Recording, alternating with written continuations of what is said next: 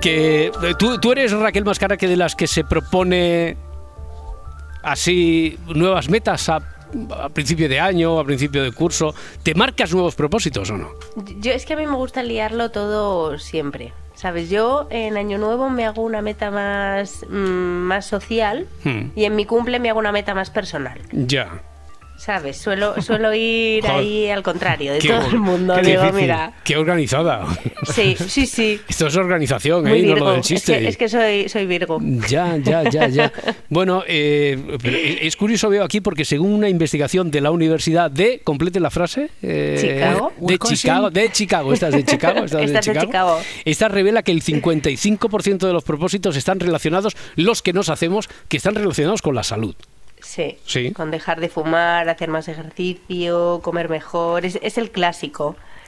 Mm. Ese es el propósito clásico. Pero luego, el- yo, yo voy a seguir completando la frase, Sí, ¿vale? sí, sí, por favor, por favor. Para completar porcentaje. El, Ilústranos. 30 el 35% con el trabajo.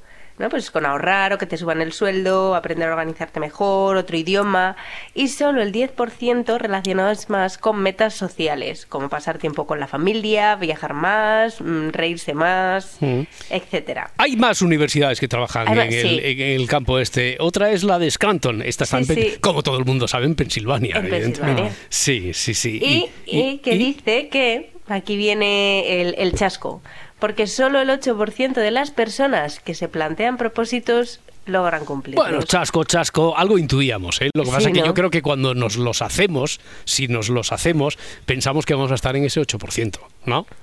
Directamente ya. Claro. No, Mm. Roberto. Que Es que, que, es que se ha asumido ya, ¿no? Que, que, que los propósitos están para decirlos, no para cumplirlos. Ya, no, no, que digo que cuando nos los mm, cuando pensamos, cuando nos los proponemos, sí que creemos que se van a llevar a cabo y vamos a estar en ese 8% que son los únicos que logran cumplirlos, ¿no? Decías. Mm. Sí, pues al final no, tres de cada Ya. cuatro personas mm, terminan el año como, como lo empezaron. Pero es que la ciencia ha demostrado que da igual lo importante que tú creas que es ese objetivo, ¿no? Que si yo digo, vale, es importante dejar de fumar o es importante hacer ejercicio, que lo único que persiste a lo largo del tiempo son aquellos objetivos que nos generan algo de placer.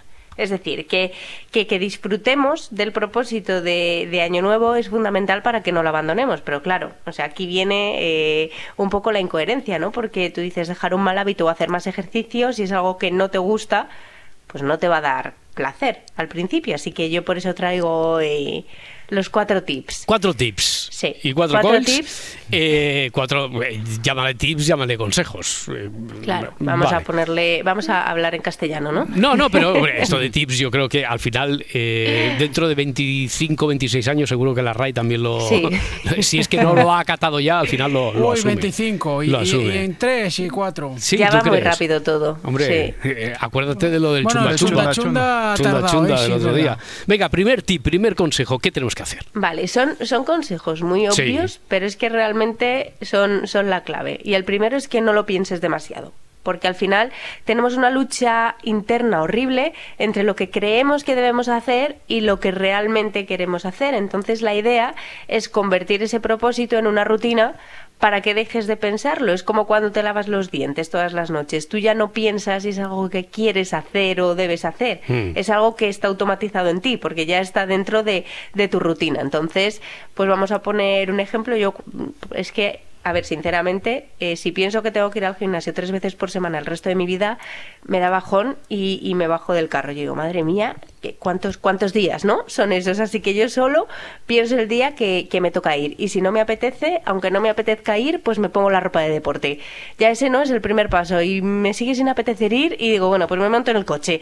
Y así, pasito a pasito, lo acabas haciendo y pasa un día, otro día, otro día. Y cuando empiezas a notar los beneficios de- del deporte o del hábito que quieres conseguir, pues ya te da menos Mm. pereza. Vale, ese, ese sería el primer tip. Sí, eh, no eh, no pensar demasiado. No lo pienses demasiado. El segundo, El segundo sería dejar de utilizar la palabra debería.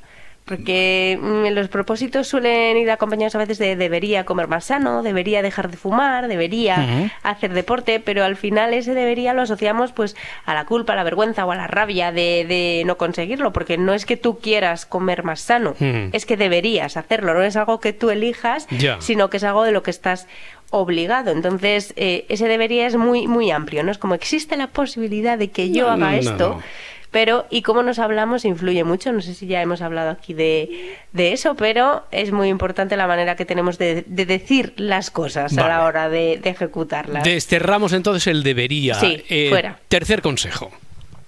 Pues eh, es que hay que poner propósitos realistas y alcanzables, porque es que algunos propósitos son muy locos. Claro. ¿sabes? Te conseguiré la luna, hombre. Como- Claro, como, no, no. trabajes en Carglass, no se lo prometas Sí, a nadie. no, No, no, claro, claro. claro, sí, sí, Claro. sí, sí. No, o, o voy a levantar 100 kilos en, en tres meses. Porque No, es que a lo no, mejor, a lo mejor. Yo lo lo levanto que- cada mañana. sí, pero, pero en el gimnasio a lo mejor lo que haces es romperte la espalda. O sea, que tienes que, que hacer una balanza, ¿no? Entre aquello que quieres conseguir y los recursos con los que cuentas, de verdad. Ya, ya, ya. Y, y el último que sería muy cholista, porque es el, Sí. el partido a partido, El ¿no? partido a partido, ¿no? Partido a claro, partido. es eso, ¿eh? Pues- partido a partido es uno a uno porque es que nos motivamos escribiendo propósitos eh, en un papel, ¿no? Escribirlos es fácil, dices, guau, mi lista Mm. de 10 propósitos y, y si ya cumplir uno cuesta, entonces es mejor proponerte un propósito y que te centres en él. ¿no? Claro, O sea, si, claro. si te pones demasiado al final eh, te puedes frustrar y, y abandonas, así que hay que centrarlo to- todo a uno. Claro, mira. puedes proponerte no cumplir ninguno de los También, propósitos. también. Está, acaba ahí rápido. seguro que lo cumples. Ahí está, ahí está.